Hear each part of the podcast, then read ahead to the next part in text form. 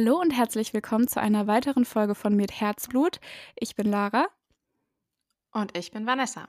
Und heute haben wir wieder einen Interviewgast dabei. Es geht wieder um Berufsbilder und auf diese Folge freue ich mich besonders. Ich weiß, das sage ich jedes Mal, aber diesmal geht es um was, was ich selber fast gemacht hätte. Und genau, Daniela, du kannst dich ja einfach mal kurz vorstellen. Ja, hallo zusammen, ich bin die ähm, Daniela aber eigentlich sagt jeder zu mir Dani. Ähm, ich studiere jetzt im zehnten Semester, also ich bin jetzt eigentlich schon ziemlich am Ende meines Studiums, ähm, Veterinärmedizin ähm, in Wien. Ähm, ich komme eigentlich aus Bayern und ich habe auch einen Tiermedizin-Blog samt ähm, Podcast und zwar heißt es Wilde Gors. Es ist jetzt mal wieder ein lustiger Zungenbrecher für alle, die ähm, ja nicht, nicht dem bayerischen Dialekt mächtig sind. Ähm, das heißt eigentlich auf Hochdeutsch ähm, wilde Ziege. Und ähm, ich finde einfach, das hat gepasst zu meinem Studium. Äh, und ich finde Ziegen auch ziemlich cool, weil das dann einfach so freche, lustige Tierchen.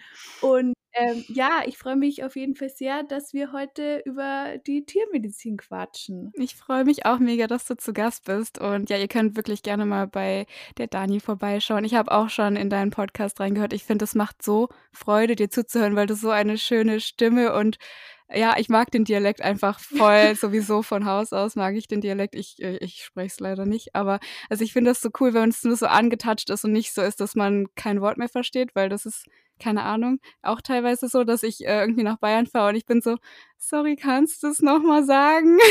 Aber das finde ich so angenehm, dir zuzuhören. Also wirklich richtig schön. Ja, ja danke. Ähm, ich muss sagen, ich folge dir auch schon länger auf Instagram.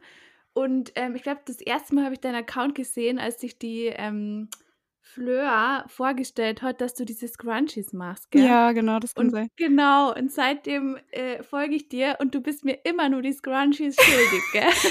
du wirst lachen, sie liegen hier gerade neben mir und ähm, meine Nähmaschine, also ich habe zwei Nähmaschinen und beide Nähmaschinen haben einfach das gleiche Problem gerade im Moment, die setzen immer Stiche aus und ich kann dir das einfach nicht antun, dir schlechte Qualitätscrunchies zuzuschicken und von Hand kann ich sie auch nicht nennen, weil das wäre auch nicht die gleiche Qualität und also entweder muss ich die jetzt komplett reparieren lassen oder ich muss mir eine neue Nähmaschine zulegen, aber ja, ich will dir auf gar keinen Fall irgendwelche Scrunchies schicken, die dann auseinanderfallen beim ersten Mal tragen. Aber du kriegst sie auf jeden Fall noch. Vielleicht kriegst du noch einen Bonus-Scrunchie für die lange Wartezeit oder so.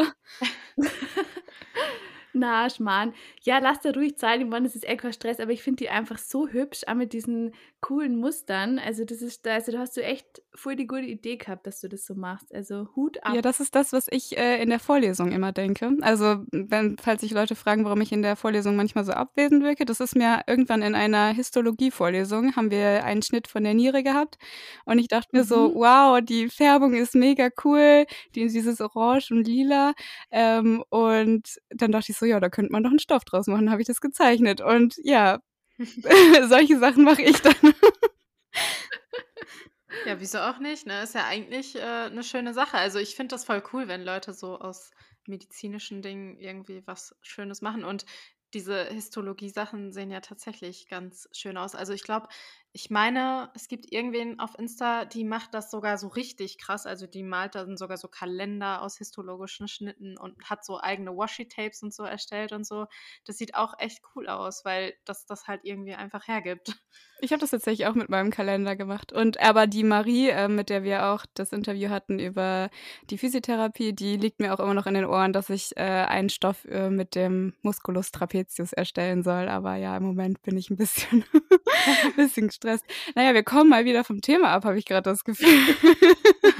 so ein bisschen.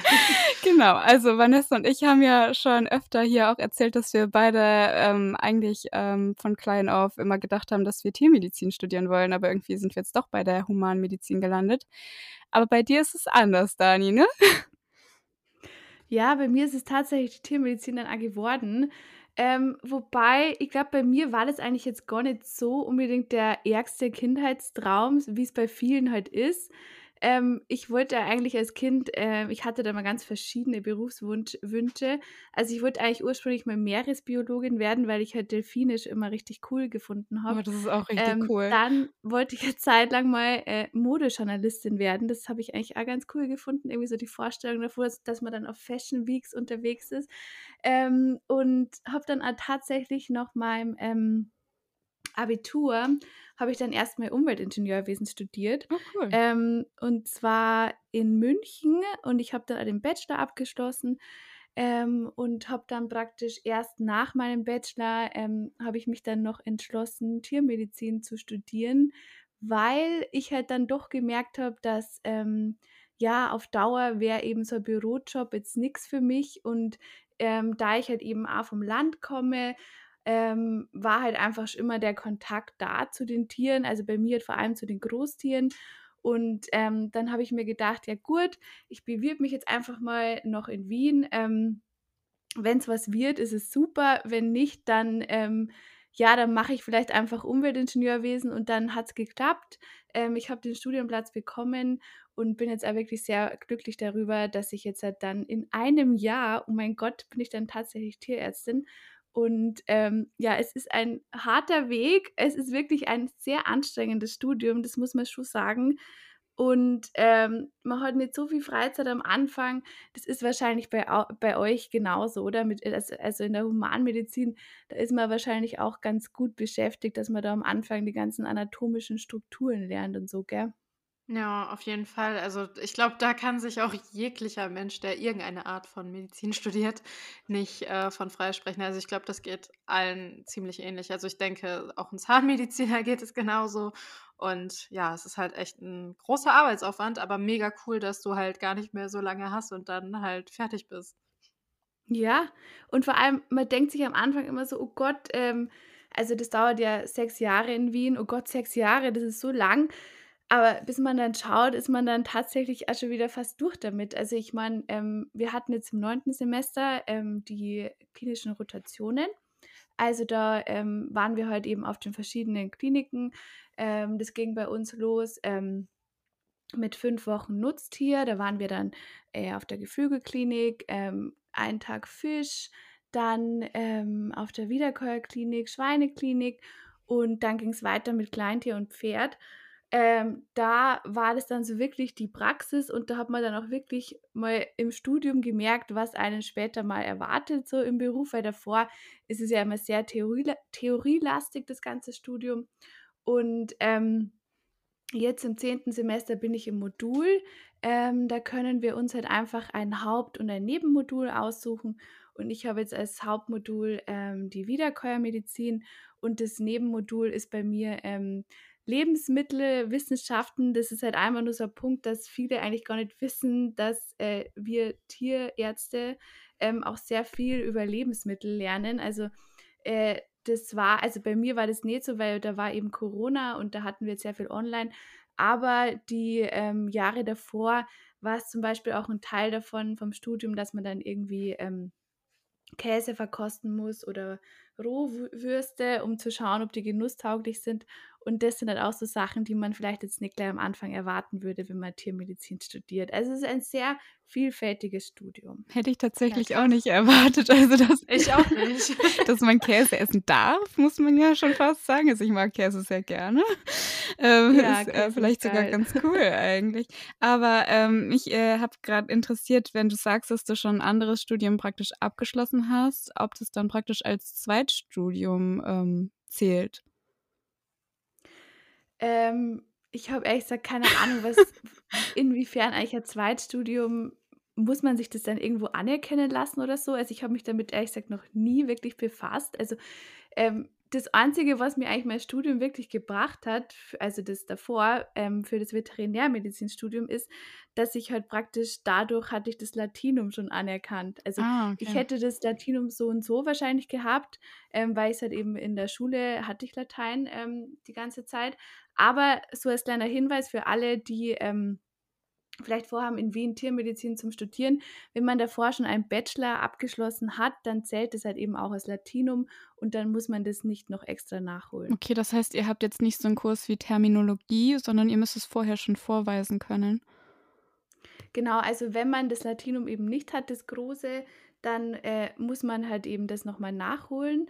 Ähm, das sind dann extra so Lateinkurse. Äh, ähm, aber wenn man das eben schon hat, so wie es jetzt eben bei mir der Fall war, dann äh, muss man das nicht mehr machen und wir haben jetzt eben auch keine Terminologie so explizit, sondern da, da wird dann einfach davon ausgegangen, dass man das halt dann schon weiß. Okay, das ist ja aber auch praktisch, weil also äh, bei mir ist es jetzt so, also bei Humanmedizin, ich habe halt in der Schule ein großes Latinum gemacht, bloß hat mir mhm. das gar nichts erspart, weil einfach jeder bei uns, egal ähm, welche Vorkenntnisse er hat, eben halt das Fach Terminologie machen muss und halt auch die Prüfung schreiben muss. Okay, ja, das ist dann echt irgendwie ein bisschen nervig, weil bei uns war das zum Glück nicht so, weil, also ich finde, wenn man das eh schon in der Schule hatte und das eh alles weiß, dann kann man sich auch sparen. Vor allem, weil am Anfang sowieso die Fächer einfach sehr umfassend sind, wenn man halt eben das Schulwissen gewohnt ist, weil ich meine, ganz ehrlich, das kannst du ja nicht vergleichen, was du in der Schule lernst und wie dann das Studium im ja. Endeffekt ausschaut. Also das finde ich schon ein bisschen fies, dass ja. eigentlich das dann doch nicht anerkannt wird. Das fand ich auch ein ja. bisschen fies. Aber äh, auf jeden Fall eine gute Info, dass man das halt beim äh, Tiermedizinstudium benötigt, weil ich hätte halt gedacht, dass das tatsächlich inzwischen genauso wie bei der Humanmedizin wäre, dass man das halt nicht also dass man das halt nicht mehr braucht. Deswegen, das finde ich schon mal sehr, sehr gut, weil wenn vielleicht jemand überlegt, das zu machen, ist es ja vielleicht ganz klug, das schon mal zu wissen, dass man das dann doch noch braucht, weil ich wäre echt davon ausgegangen, dass das nicht der Fall ist. Also hätte mich so jemand gefragt, hätte ich wahrscheinlich gesagt, ach, du brauchst kein Latein, äh, weil das hast du dann in der Uni. Ja, wobei ich es halt eben nicht ganz genau weiß, wie das in Deutschland ist an den Unis, weißt? Also ich meine, in Wien Ja. ist es jetzt so, aber pf, keine Ahnung, wie es da in Deutschland wieder ausschaut. Aber hat, Ja, das hat das denn äh, bestimmten Grund, warum du jetzt äh, nach Österreich gegangen bist? Ähm, ja, also ich habe mich tatsächlich in Deutschland eigentlich nie beworben, weil ähm, mein Bachelor, also ich bin ja praktisch äh, aus Freising. Ich weiß nicht, ob euch das was Ja, sagt, wahrscheinlich doch, mir sagt das was. Sehr cool. Ähm, und habe halt eben in München mein, also studiert, also mein Bachelor halt.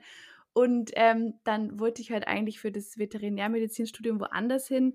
Allerdings ist bei mir halt so, dass ich wirklich, mein Hochdeutsch ist wirklich einfach nur schlecht.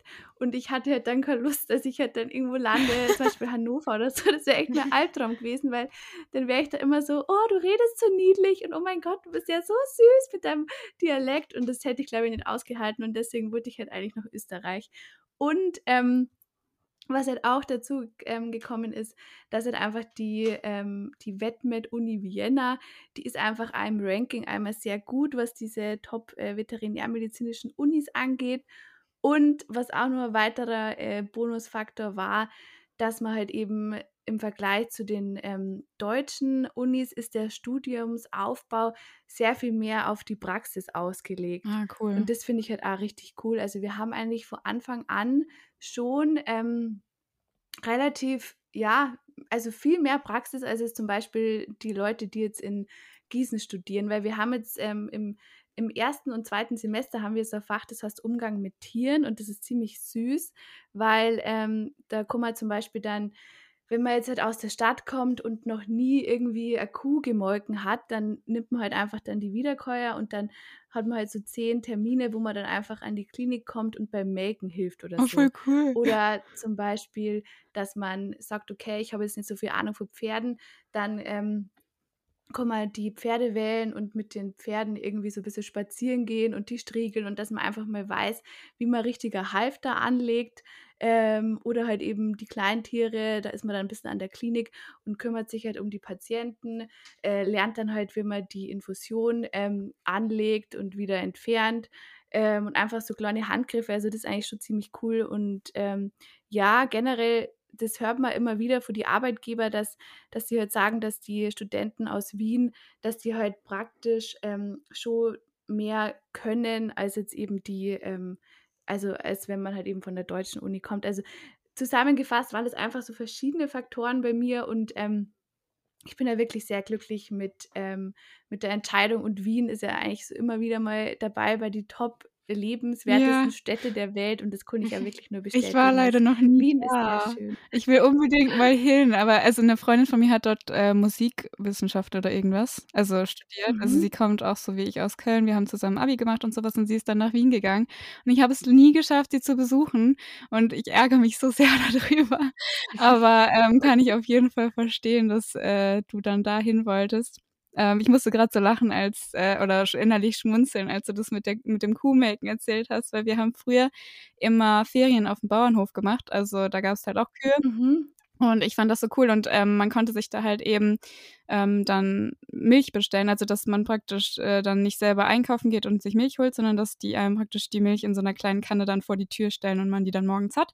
Und dann habe ich einmal gefragt, ob wir halt äh, mal zuschauen dürfen beim Melken und sie haben gesagt, ja, ähm, sie fangen immer um ach, weiß ich nicht, die haben so eine richtig frühe Uhrzeit gesagt. Ich sage jetzt mal 5 Uhr, fangen sie immer an. Und ich, keine Ahnung, ich mhm. war so sechs, sieben Jahre alt. Ich so, ja, kein Problem, alles gut, ich stehe so früh auf. Und dann saß ich einfach mit meiner Mama um 5 Uhr ähm, fertig angezogen unten auf der Treppe und habe gewartet. Und dann kam, und dann saßen wir da irgendwie eine Stunde rum und sie sind dann irgendwie um 6 Uhr erst aufgestanden.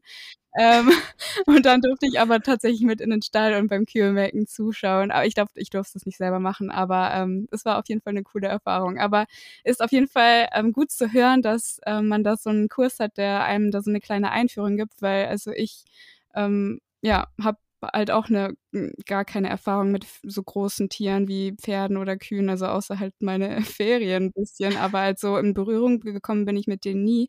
Und ähm, ich habe es auch schon öfter mit Vanessa hier besprochen, dass ich mich dann irgendwie letztendlich auch gegen das Studium entschieden habe, weil ich irgendwie so krassen also Respekt vor Tieren hm, zu haben ist ja gut, aber ich habe teilweise mhm. schon bisschen Angst vor denen und das spüren die Tiere ja dann auch und daher habe ich gedacht, dass ich da dann vielleicht doch nicht so gut aufgehoben bin.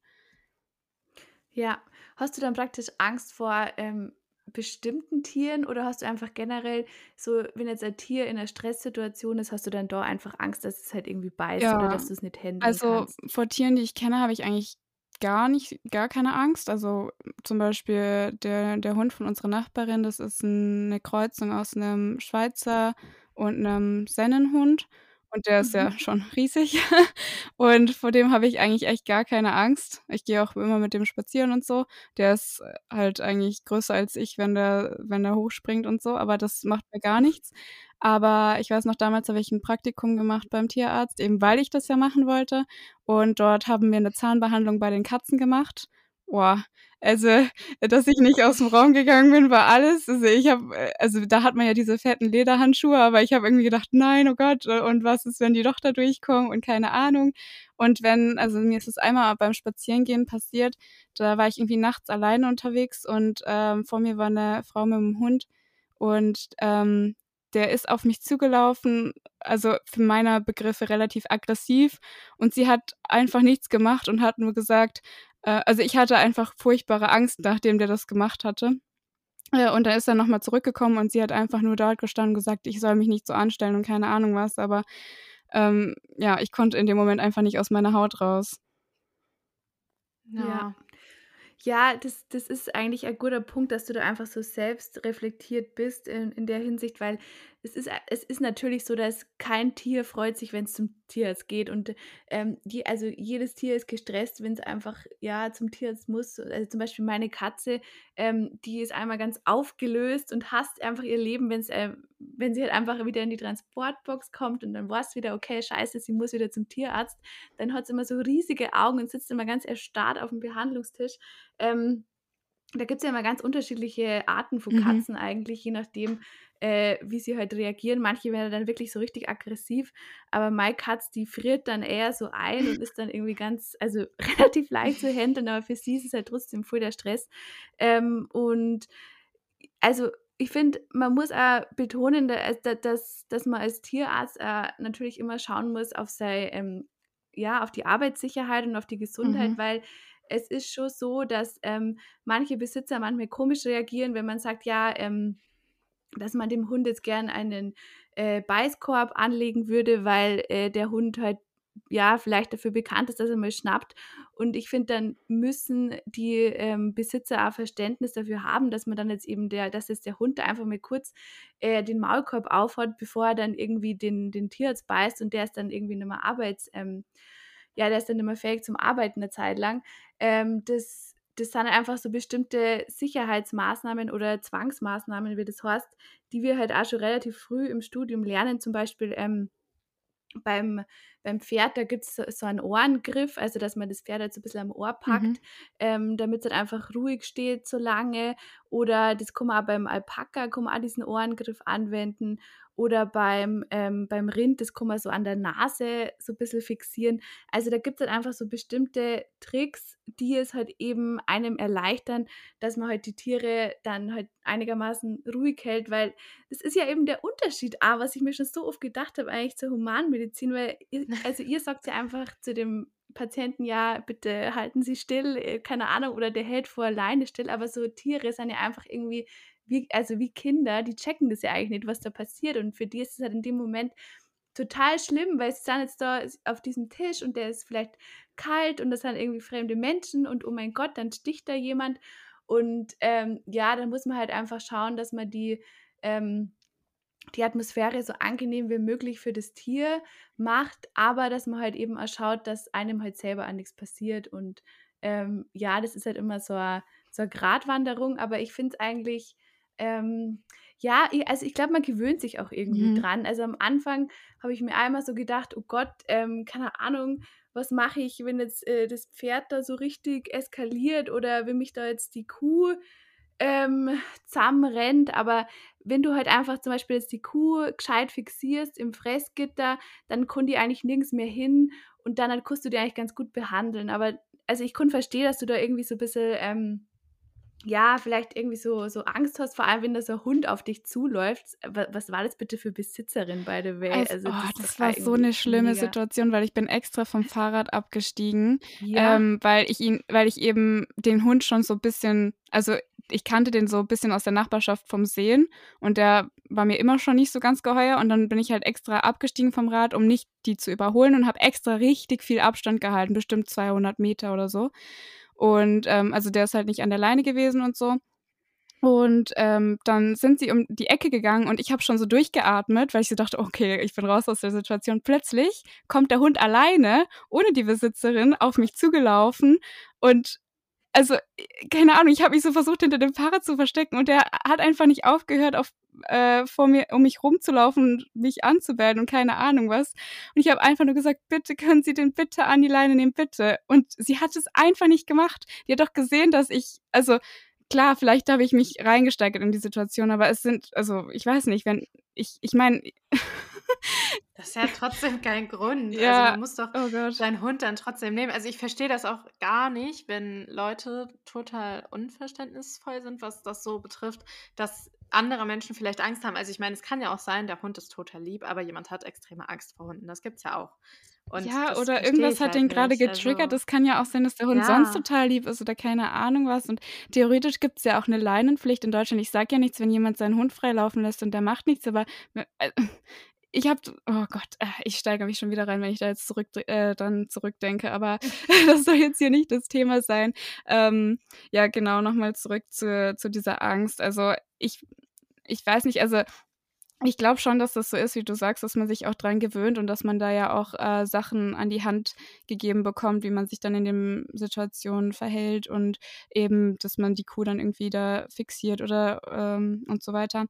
Ähm, aber ich habe das Gefühl, dass wenn ich halt, also das ist ja für die Tiere auch eine Ausnahmesituation, in die sie halt nicht gerne rein wollen meistens, weil irgendwie immer was Unangenehmes passiert.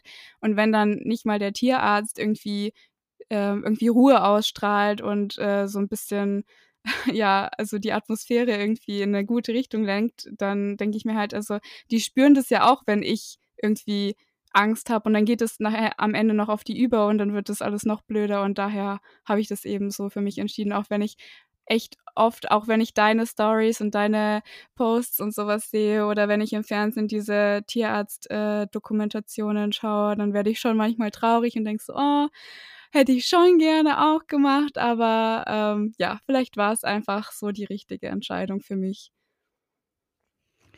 Ja, bestimmt. Weil ganz ehrlich, du kannst ja einfach als Hobby kannst du ja dir Tiere halten, wenn du dir du wolltest doch eher einen Hund Ja, du Beispiel, hast dann mir das du ausgeredet mit dem Berner Sennhund. Das muss muss ich hier noch mal sagen. Ich wollte von Kind an immer einen Berner Sennenhund haben. Das war mein Kindheitstraum. Und dann hat Dani gesagt: „Ne, das wird davon wird sie mir abraten.“ Und dann habe ich's nicht gemacht. Was du für einen Einfluss auf mich hast.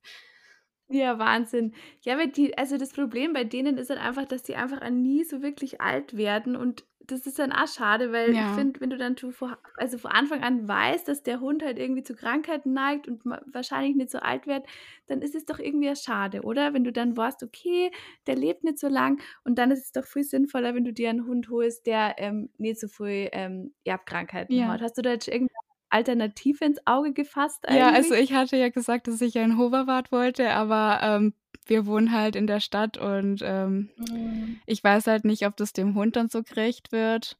Ähm, und, äh, meine Familie hatte immer Cocker Spaniel und daher geht es jetzt vielleicht bisschen mehr also meine Großeltern.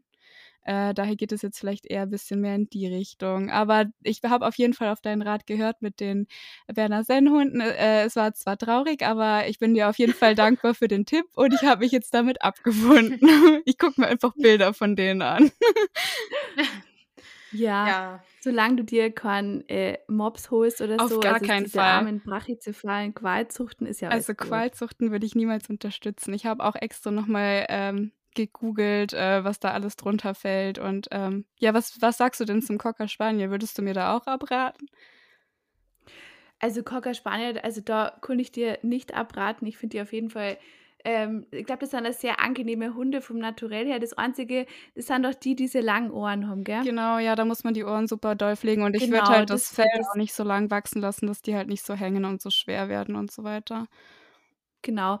Also, da musst du auf die Ohren achten, aber ansonsten sind es wirklich sehr angenehme Hunde.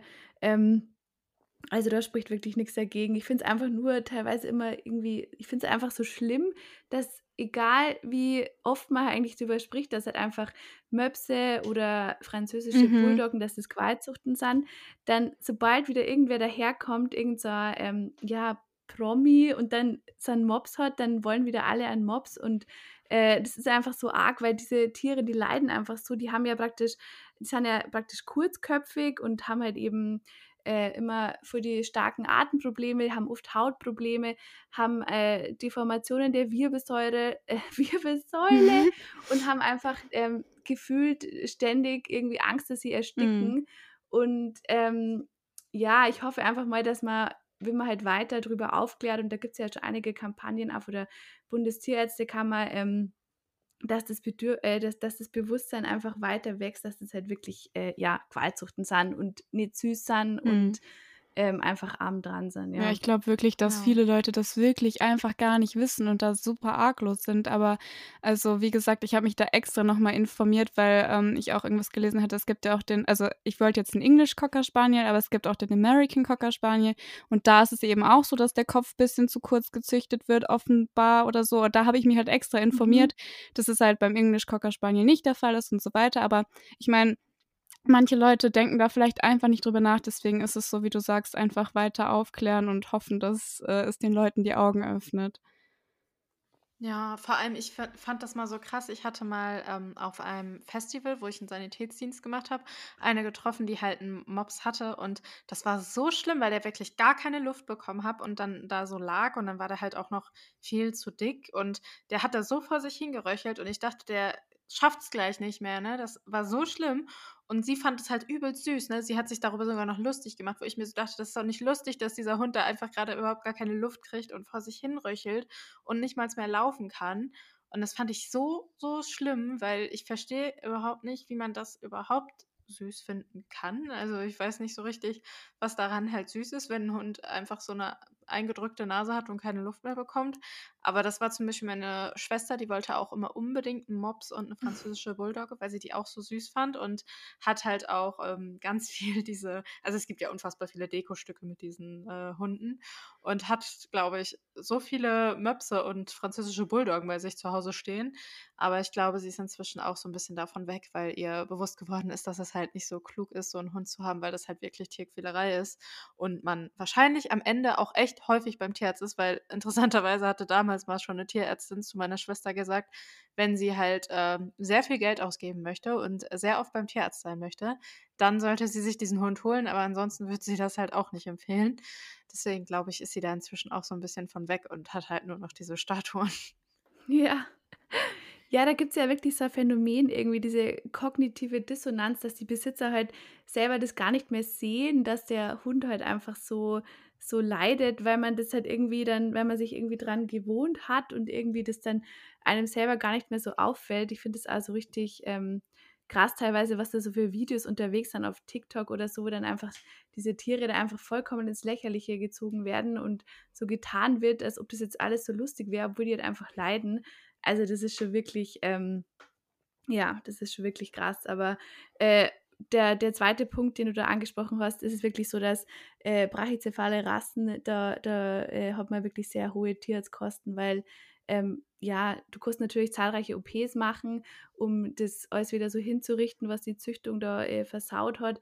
Aber trotzdem haben die Tiere einfach weiterhin Probleme mit der Thermoregulation, Herz-Kreislauf-Probleme. Also ich glaube, da wird man ein Dauergast beim Tierarzt. Also ja. ist es echt wirklich nicht ähm, schlau, dass man sich ähm, ja einen Hund holt. Aber ich denke mir halt immer, okay, wenn du wirklich einen Mops willst, dann wenigstens irgendwie aus dem Tierheim, weil ähm, das sind ja im Grunde auch arme Tierchen und äh, wenn es dann äh, im Tierheim sitzen, dann, und, dann unterstützt man ja eben auch keinen Züchter, sondern versucht halt einfach dem Tier nur mehr ein äh, schönes Zuhause zu bieten. Und wenn man dann sagt, okay, ich habe jetzt genug ähm, Geld, um halt eben äh, das Tier zu finanzieren und mir ist auch bewusst, was da für Kosten auf mich zukommen, dann kann man ja im Tierheim schauen, ob man da halt irgendeinen Hund findet für, für der Art. Also wenn es ja. unbedingt sein muss, ist meine Meinung, ja. Ja, absolut. Ich finde das eh immer eine schöne Sache, wenn man halt, wenn man ein Tier möchte, schaut, ob man vielleicht im Tierheim oder auch im Tierschutz etwas findet, was auf einen ja, passt. Weil das finde ich eigentlich auch ganz cool, weil die Eltern meines Freundes, die haben zum Beispiel ihre Hunde immer nur aus dem Tierschutz geholt und somit ein Hund, der wahrscheinlich sonst keine Perspektive gehabt hätte, halt ein schönes Leben geschenkt. Und ähm, ja, das sind ja meistens irgendwelche Straßenhunde, also sprich irgendeine wilde Mischung. Aber die sind allesamt äh, ja super alt geworden bisher und ähm, waren echt richtig, richtig tolle Hunde. Und deswegen, das finde ich eigentlich immer ganz schön, wenn man da entweder bei sich selbst guckt, ob man was im Tierheim findet oder halt im Tierschutz, weil ich hatte immer das Gefühl, also das ist immer so ein bisschen schade, im äh, Tierheim bei uns in der Nähe waren leider immer nur so ähm, ich glaube, Kangal heißt dieser eine Hund. Ja, solche mhm. Hunde oder Schäferhunde. Und das war immer so blöd, weil das konnten wir uns halt nie vorstellen, weil die einfach uns zu groß waren und meine Mom auch keinen Hund haben konnte, der hart und so. Und das war immer so schade, weil wir hätten halt voll gerne einen Hund ähm, aus dem Tierheim irgendwie ein besseres Leben geschenkt. Aber leider war da halt dann nie so die Rasse dabei, die für uns halt gepasst hätte. So. Und ähm, ja, deswegen haben wir dann meistens leider die nicht nehmen können. Meine Mom hat halt eigentlich immer irgendwie Pudel gehabt inzwischen. Das ist halt super, gerade wenn man irgendwie eine Tierhaarallergie hat, weil die ja nicht haaren. Ähm, aber dann hat sie halt immer geschaut, dass sie halt da irgendwie, ja, von Leuten, die, die halt loswerden wollen oder so, dass sie das zumindest da irgendwie ein besseres Leben geschenkt hat. Weil, ja, da kann man natürlich auch sehr teuer von Züchtern die herkaufen. Oder man hat halt das Glück, dass man irgendwie Leute findet, die ja welche haben und die nicht haben wollen und die dann deswegen weggeben. Ja, stimmt, da gibt es ja so, so Facebook-Gruppen, gell, so Pudel in Not oder irgendwie sowas. Ähm, ich glaube eh, dass Pudel gerade wieder ziemlich im Trend sind. Also gefühlt ja, total. hat jeder einen Pudel, gell? Ja, ich sehe auch nur noch Pudel überall. Und das Lustige ist, dass ähm, ich auch, also zum Beispiel jetzt im Urlaub haben wir eine äh, getroffen, die halt ähm, auch einen Pudel hatte und ich dachte so, das kann doch nicht wahr sein. Vor allem sah der einfach genauso aus wie der Pudel von meiner Mama. Und auch wenn ich immer spazieren bin, überall laufen entweder ein Pudel oder so ein Pudel-Mix rum. Aber ich glaube, das ist halt derzeit wirklich so ein Riesentrend. Aber ich habe es auch schon auf Insta gesehen, dass gerade auch extrem viele so Influencer irgendwelche Pudel-Mixer, also so Multipus und so haben. Ja.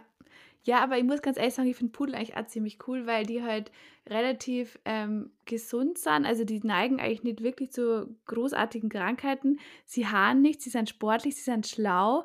Also ich, und, und, und man kann ihnen äh, coole Frisuren scheren. Also ich eigentlich schon cool, Das würde ich persönlich aber nicht machen. Das finde ich nämlich ganz schlimm, wenn man diese Pudelfrisuren hat. Am besten noch so eine rosa Schleife oder irgendwas. genau. Aber wo wir gerade schon bei dem Thema sind, muss ich auch noch mal ganz kurz so Richtung Aufklärung gehen, weil jetzt gerade, wo ich mich halt selber so ähm, eben nach Züchtern oder auch Tierheim oder so umschaue, um, weil ich eben selber gerade aktiv nach einem Hund suche, bin ich auf so viele dubiose, komische Seiten gestoßen und äh, da war auch gerade neulich erst im Fernsehen wieder eine Dokumentation dran über den Welpenhandel an sich und so.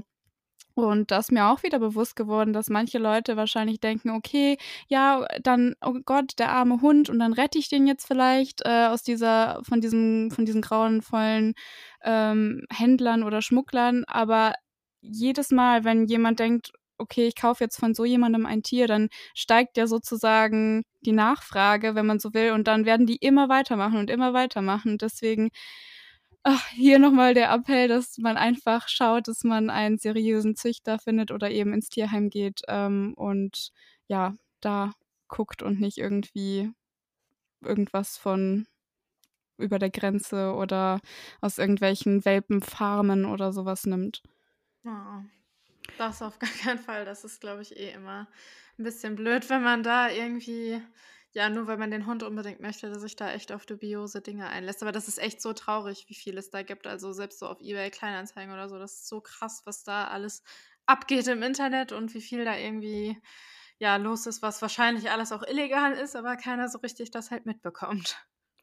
Ja, das ist echt, das ist echt ein guter Punkt. Da gibt es eigentlich auch ganz gute ähm, Dokumentation für Steuerung F ähm, über den illegalen Welpenhandel und das ist ja auch ziemlich explodiert, weil ähm, während der Corona-Phase wollte ja dann jeder einen Hund, weil die Leute halt viel zu Hause waren und ähm, es war eine Fahrt und dann ähm, neigt man halt dazu, dass man sich dann denkt, ja gut, dann hole ich mir einen Hund, weil ich habe jetzt ja Zeit und dann war es tatsächlich so, dass ähm, ja die Nachfrage halt praktisch größer war als das Angebot und das war halt eben dann so die Chance für den illegalen Welpenhandel, da halt so ein Geschäft zu machen.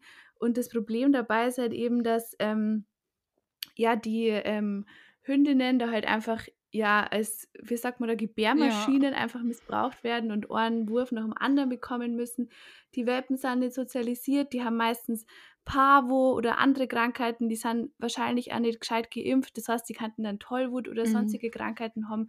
Und das ist halt wirklich gefährlich, weil ähm, wenn dann, wenn du dann so einen Welpen holst ähm, zu dir nach Hause und dann hat der halt ähm, ja zum Beispiel jetzt Tollwut und dann ähm, spielt er ganz normal mit anderen Welpen oder anderen Hunden halt eben in der Hundezone und dann steckt er die anderen äh, Hunde an oder, oder beißt halt mit seinen kleinen Mini-Zähnchen so spielerisch in der Hand und dann äh, ja, besteht halt einfach die Gefahr, dass man sich da halt irgendwelche Krankheiten holt. Also das ist schon wirklich wichtig, dass man schaut, dass man da wirklich ähm, ja, seriöse Züchter ähm, sich äh, ja mit also sich mit denen zusammentut oder halt eben aus dem aus dem Tierheim äh, oder halt ja ich weiß nicht Auslandstierschutz ist ja auch immer noch eine Möglichkeit, aber da gibt es ja einmal schwarze Schafe, also da muss man sich halt wirklich ähm, gescheit informieren. Also man merkt, es ist gar nicht so einfach, dass man sich einen Hund holt. Das ist echt eigentlich schon ja, ja eine sehr, es, es muss eine wohlüberlegte Sache sein. Aber Lara, ich habe das Gefühl, dass du dich da sehr gut informierst. Oh, das freut mich. aber ähm, das ist auf jeden Fall so, auch was du gerade mit der Impfung gesagt hast. Die geben dir dann zwar einen Impfpass dazu, aber die haben irgendwas da reingeklebt. Wahrscheinlich so wie mit den ja. Corona, mit der Corona-Impfung, wo alle Impfpässe gefälscht werden. So machen sie das auch mit den Hunden. Und ähm, das ist tatsächlich auch immer noch so, dass die Nachfrage größer ist als das Angebot, weil also ich habe mich da jetzt, ich habe mich, ich glaube, ich habe jede Website im Internet durch, auf der irgendwie äh, Cocker Spaniel Welpen angeboten werden und ähm, habe auch schon mit ganz vielen Züchtern telefoniert und so weiter und so fort. Aber das ist halt wirklich so, dass die Welpen teilweise schon bevor sie überhaupt geboren sind, reserviert werden und dann hat mir irgendwie letztens einer erzählt, ja, und ähm, den einen Hund haben sie äh, an irgendwelche Leute aus Finnland verkauft, die haben das, haben sich den nur über Video angeschaut und dann gesagt, ja, ja, den nehmen wir und dann würden sie den dann abholen kommen. Und ich war so, okay. und ich, ähm, ja, keine Ahnung, ich glaube, dass manche Leute dann irgendwie so verzweifelt nach einem Hund suchen und sich dann irgendwie dann ihnen jede Möglichkeit recht ist. Ich bin halt auch super traurig, weil das wirklich ein sehr, sehr starker Wunsch von mir ist, aber dass ich jetzt halt irgendwie so lange doch noch warten muss. Aber es ist dann halt eben so, dass ich Geduld haben muss, bis dann eben der richtige Hund für mich dabei ist. Und ähm, ja, ich um guten Gewissens da irgendwie ein kleines Hündchen adoptieren kann und äh, nicht irgendwie im Hinterkopf habe, dass ich das irgendwie, dass ich jetzt irgendwie einen illegalen äh, Welpenhandel unterstützt habe oder so. Ja. Gut, dann zurück zum Thema. Ähm, was äh, muss man denn bei der Bewerbung beachten? Weil also ich weiß ja, dass es bei Humanmedizin so ist, dass man, wenn man in Österreich zum Beispiel studieren will, den Med-AT schreiben muss. Ist das bei Veterinärmedizin auch so? Ja, also ähm, bei Veterinärmedizin ist so, es gibt ja nur eine einzige Uni in Österreich für Tiermedizin, die ist ja eben in Wien. Und ähm, die hat schon seit längerer Zeit ähm, so ein bestimmtes Aufnahmeverfahren. Das ähm, heißt, das besteht einmal aus dem Aufnahmetest. Ähm, das sind, glaub, also ich glaube, dass es 80 Fragen sind. Ähm, und zwar bestehend aus ähm, Physik, Chemie und Biologie. Und dazu kommen dann nur so berufsspezifische Fragen, zum Beispiel, dass du jetzt irgendwie bestimmte Wörter einordnen musst, noch ihrer Wichtigkeit für das Studium, als zum Beispiel jetzt Disziplin, Fleiß, ähm, ja, halt einfach, dass du halt, dass du halt praktisch zeigst, dass du eine realistische Vorstellung hast vor dem Studium. Ähm, und dieser Test ähm, da hat man wirklich sehr lange Zeit dafür, also da hat man wirklich überhaupt kein Zeitproblem. Es sind auch wirklich keine Fragen, äh, so wie es jetzt eben beim TMS oder so ist, wo du dann so logisch denken musst oder irgendwelche Zahlen folgen oder so, sondern das ist eigentlich einfach nur der Schulstoff, ähm, den man halt einfach schon die ganzen Jahre davor gekaut hat. Also wie gesagt, ähm, der größte Faktor liegt eigentlich auf der Biologie und ähm, da gibt es dann auch auf der Website von der, von der Uni ist auch so eine ähm, PDF-Datei, wird immer zur Verfügung gestellt, wo eigentlich der ganze Stoff ähm, drinsteht, der dann eben im Test ähm, gefragt wird. Und ähm, da kann man sich eigentlich ganz gut darauf vorbereiten. Es gibt auch noch so Vorbereitungskurse. Also ich weiß nicht genau, wie die heißen, irgendwie Wettmet, Aufnahme, Prüfung, Vorbereitung oder wie auch immer. Also äh, die sind auch ziemlich gut, weil da sind teilweise ja Altfragen dabei, was die halt dann eben mit einem durchgehen. Also wenn man wirklich für den Test lernt, dann hat man schon mal wirklich sehr gute Chancen, dass man ähm, ja, dass man Platz bekommt, ähm, weil eben der Test mehr zählt als die ähm, Matura-Note, also die Noten von der Matura oder vom Abitur, ähm, die zählen da, glaube ich, nur zu einem ganz, also ganz wenig eigentlich nur rein. Also der Hauptteil ist wirklich der Test. Ähm, es sind 203 ähm, Studienplätze normalerweise, aber dieses Jahr sind sogar 223, also 20 mehr. Ähm, Genau, ziemlich cool. Ähm, immerhin 20 mehr Leute, die das studieren können. Ähm, es gibt jetzt keine Ausländerquote oder sowas. Also es ist nicht so, dass man jetzt sagt, ja, es dürfen nur irgendwie 20 Prozent oder so Ausländer sein. Das ist auch nicht der Fall. Ähm, ja, was gibt es noch zu sagen? Also, wie gesagt, wenn dann halt eben, wenn man diesen Test schreibt, dann muss man halt eben ähm, an die Uni fahren und das ist dann im Hörsaal A und im Hörsaal B, wird man dann aufgeteilt und hat dann halt eben mega lange Zeit, ähm, den Test zum Schreiben und es ist halt einfach so ganz normal an so einem PC. Und dann bekommt man das Ergebnis, glaube ich, so, wann waren das bei uns? Ich glaube, so drei, vier Wochen später. Ähm, ja, also ich muss ganz ehrlich sagen, ich finde es sehr cool, ähm, dass eben in Wien äh, dass man da halt eben praktisch so, so einen Test macht und dass es nicht nur nach den Noten geht, weil ich glaube nicht, dass jetzt jeder unbedingt immer so extrem motiviert schon war in der Schule. Ähm, und vielleicht kommen ja manche erst später drauf, dass sie halt irgendwie Tierarzt werden wollen und äh, haben das nicht von Anfang an durchgezogen. Und ich finde auch nicht, dass man jetzt unbedingt ähm, die besten Noten braucht, um ein guter Tierarzt zu sein. Also das sind ja also sehr viele andere Kompetenzen nur wichtig und ähm, ja, genau. Also an sich ist es wirklich, also es, es sind ungefähr immer so 1800 Bewerber oder so 2000, keine Ahnung, und eben 223 Plätze. Also das hört sich jetzt halt schon hart an, aber wenn man wirklich gescheit lernt, dann ähm, sollte man das auf jeden Fall auch schaffen. Und ja, auf jeden Fall äh, gut, dass du das äh, halt nochmal erklärt hast. Und ich finde das halt auch eigentlich voll gut, dass es da nicht so sehr aufs Abitur ankommt, weil das finde ich halt auch immer so schade hier in Deutschland, äh, was ja auch so Humanmedizin betrifft, weil letztendlich würde ich immer wieder sagen, dass es überhaupt nicht darauf ankommt, welche Note man im Abitur hatte, weil das überhaupt nichts darüber aussagt, ob man Ja. das am Ende gut macht, weil am Ende kommt es halt darauf an, dass man einfach Bock hat, das Ganze zu machen, Freude daran hat und engagiert und motiviert ist und einfach ja die Arbeit da reinsteckt, die es halt erfordert, dass man halt dran bleibt.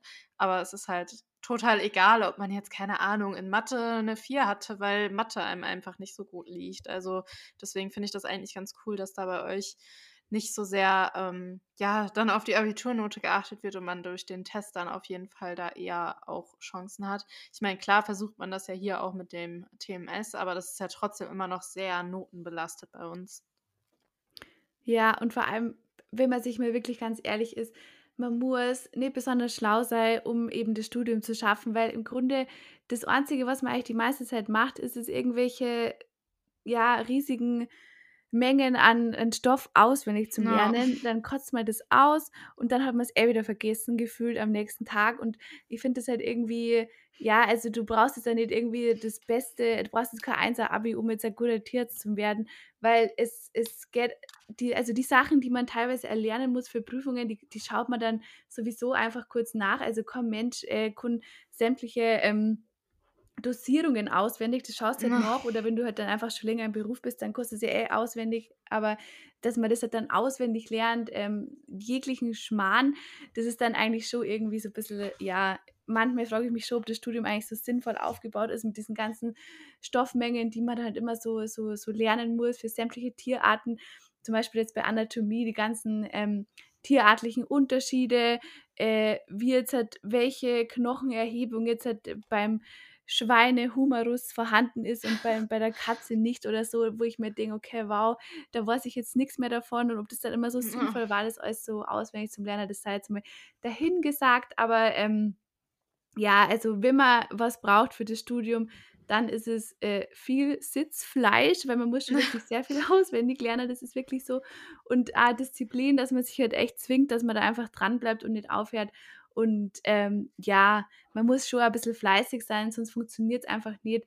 Aber man muss halt trotzdem auch auf seine eigene ähm, mentale Gesundheit achten und schauen, dass man sich nicht zu sehr da reinsteigert in das Ganze und dass man halt schaut, dass man immer nur Privatleben hat, weil sonst geht das auf Dauer auch nicht gut. Ähm, das Ja. ist wahrscheinlich bei euch Ja, auch ich- ähnlich, gell, dass man sich da halt Ich wollte gerade sagen, das kommt mir voll bekannt vor gerade. Ja. Auf jeden Fall. Ähm, ich hatte nur noch eine kurze Frage und zwar, wie ist es denn mit dem Test? Was ist, wenn man jetzt in dem einen Jahr irgendwie vielleicht doch nicht so gut gelernt hat? Äh, wie oft kann man den schreiben? Ist das unbegrenzt? Ah ja, genau, also den Aufnahmetest, den kann man so oft machen, wie man will. Also da gibt es überhaupt keine Vorgaben. Okay, perfekt, weil Ja, das das ist ja nicht immer so. Ja.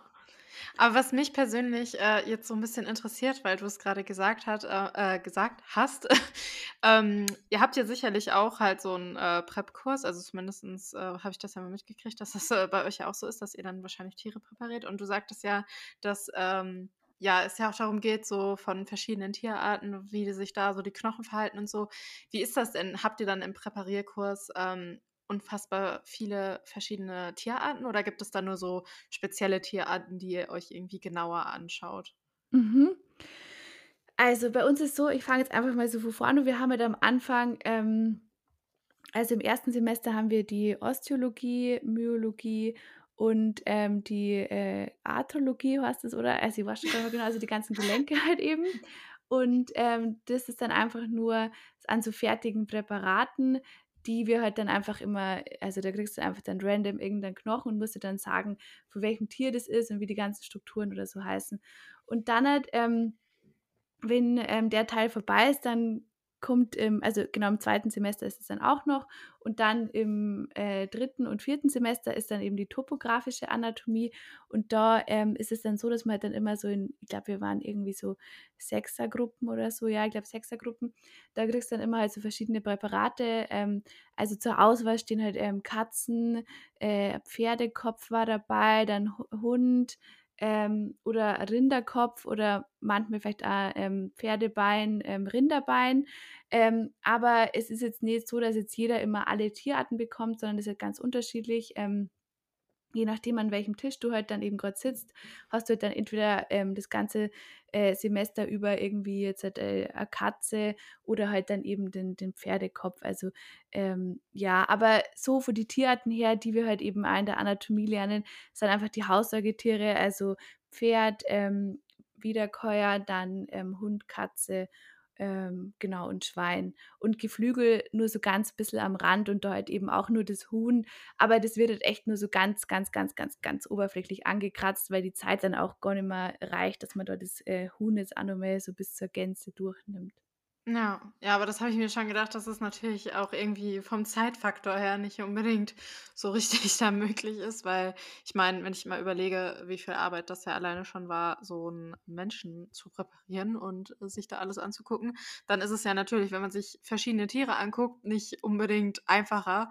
Und äh, ja, dementsprechend war mir schon fast klar, dass das äh, zeitlich auf jeden Fall dann irgendwie ja auch ja begrenzt ist, dass man da jetzt nicht irgendwie alles machen kann. Ja, was mich äh, noch interessiert hat, äh, wie so generell das Studium aufgebaut ist, also ob das vergleichbar ist mit der Humanmedizin, dass man halt auch erst so, ja, keine Ahnung, vier Semester wie so Vorklinik hat und dann ein Staatsexamen und danach dann halt auch so eine Klinik oder wie das genau aufgebaut ist, weil ich wollte das ja damals auch als Kind gerne machen, aber nachdem ich mich dann so mit, ich weiß gar nicht, 12, 13 dazu entschieden habe, dass ich doch lieber Humanmedizin machen möchte, ähm, habe ich mich halt nie weiter damit beschäftigt, wie das Studium dann aufgebaut ist. Deswegen würde mich das halt interessieren, ob das ähnlich ist oder ob das anders strukturiert ist. Mhm.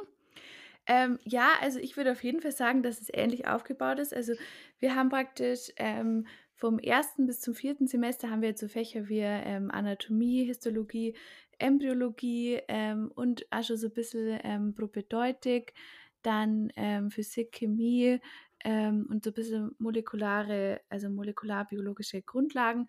Und dann halt ähm, nach dem vierten Semester kommt dann halt ähm, die erste Diplomprüfung. Ich schätze mir das dann wahrscheinlich vergleichbar mit eurem Staatsexamen, keine Ahnung. Ähm, das besteht halt eben aus zwei Teilen. Das ist einmal ähm, der schriftliche Teil ähm, also die, die schriftliche Diplomprüfung und dann kommt noch so ein mündlicher Teil.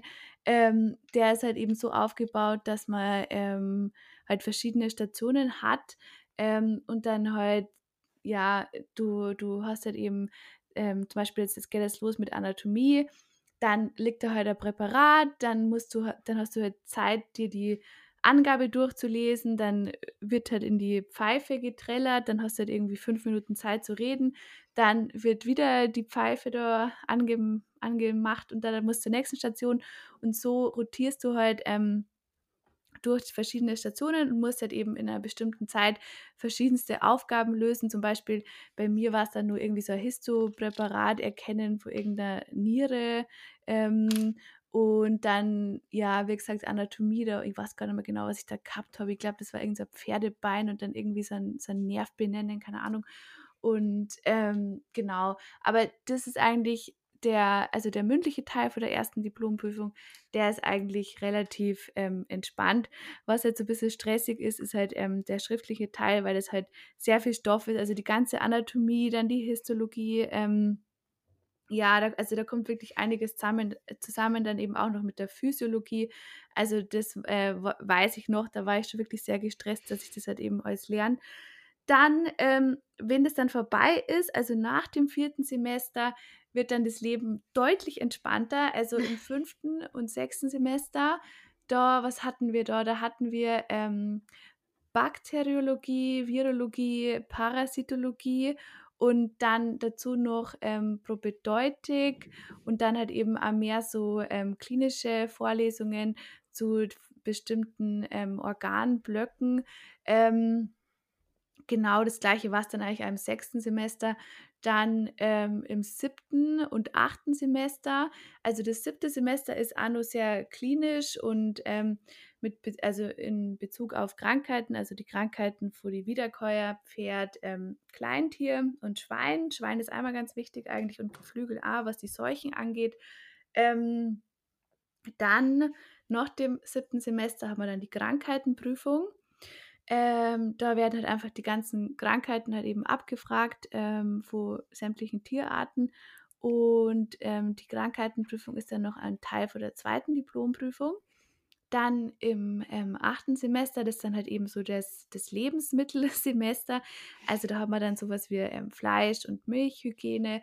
Ähm, wir sind da zum Beispiel auch ähm, in die Milchkammer gegangen von der, von der äh, Wiederkäuerklinik und haben halt da äh, halt ja so Proben genommen, ob das da eh hygienisch ist und ähm, wie es denn ausschaut mit der, mit der Milchleitung und der Milchaufbereitung, ähm, weil es ja immer wichtig ist, dass man halt eben möglichst wenig Keime dann praktisch produziert. Ähm, und ja, was haben wir nur gemacht? Wir haben nur ähm, irgendein, ja, wie gesagt, ähm, Fleisch- und Wurstwaren ähm, untersucht. Dann haben wir also Infos bekommen zur Schlachtung, wie die Schlachtung halt so abläuft, ähm, was halt eben wichtig ist beim Tierwohl auch, ähm, in Bezug auf die Schlachtung. Ähm, und dann hat in, ähm, noch im achten Semester war dann eben die VPH-Prüfung. Also praktisch, ähm, das war halt dann eben, da wurden dann eben diese ganzen lebensmitteltechnischen Aspekte halt eben abgeprüft. Ähm, und genau die VPH-Prüfung ist halt eben auch nochmal Teil von der zweiten Diplomprüfung. Also das wird dann halt eben zusammengerechnet. Und dann ähm, im neunten Semester war halt dann eben die äh, klinische Rotation. Ähm, das habe ich ja am Anfang schon kurz erwähnt, dass wir da eben ja. äh, durch die ganzen Kliniken vor der Uni rotieren. Also wir haben, wie gesagt, fünf Wochen Nutztier, fünf Wochen Pferd und fünf Wochen Kleintier. Also das ist wirklich ziemlich cool. Also man wird da sehr gut eigentlich eingebunden in den klinischen Alltag und ähm, je nach Klinik darf man wirklich sehr viel machen. Also natürlich darf es am meisten eigentlich machen bei der Wiederkäuer. Das ist eigentlich ja meistens so, genauso wie bei der Schweinekost auch viel machen.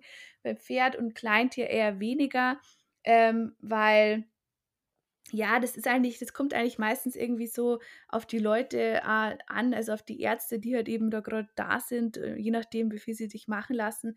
Ähm, aber es ist auf jeden Fall sehr cool, dass man halt wirklich durch alle Kliniken rotiert, weil zum Beispiel in München ist es so und ich glaube auch in anderen ähm, deutschen Standorten, dass man halt sich halt eine Schwerpunktrotation aussuchen muss, also dass man halt nur in einer Klinik dann ist. Und das finde ich eigentlich da in Wien ganz cool, dass man halt ähm, ja, dass man sich halt alles mehr anschaut, weil dann kann man vielleicht eine bessere Entscheidung treffen, welche Tierart man später dann auch wirklich mal behandeln will. Also zumindest mal so einen kleinen Einblick zu bekommen. Und ähm, genau währenddessen hat man dann eben auch noch ähm, die Clip-Wets. Das sind halt ähm, zwei Prüfungen, die, also einmal die Nutztier-Clip-Wet und die Companion Animals Clip-Wet. Ähm, also die Prüfungen, die waren schon wirklich, also das waren eigentlich so die schlimmsten Prüfungen vom Studium, weil das Problem war halt einfach, dass die halt genau während der Rotation waren. Das heißt, du hast halt ja. eigentlich, du warst halt jeden Tag von 7 bis 16 Uhr in der Klinik und danach, wenn du daheim warst, dann musstest du halt einfach noch Vollgas lernen, weil ähm, die, ähm, die Prüfung halt eben dann ja bald im Anschluss dran war. Und es war wirklich sehr stressig, ähm, auch vom Zeitmanagement her. Und die Prüfung an sich ist halt auch mega stressig aufgebaut. Also das ist halt eine mündliche Prüfung. Das heißt, es ist schon wieder von Haus aus mehr Stress, weil ähm, ich finde halt einfach schriftliche Prüfungen sind einfach so viel entspannter, weil selbst Ach. wenn du es nicht weißt, dann hast du nicht dieses menschliche Versagen, dass du dann im ja, Gesicht schaust. Absolut, und einfach oh, und einfach sagen musst, ich weiß es nicht und dann schaut er dich an wie Abfall oder so. Oh Mann, ja. Also das, oh, das ist echt immer ekelhaft.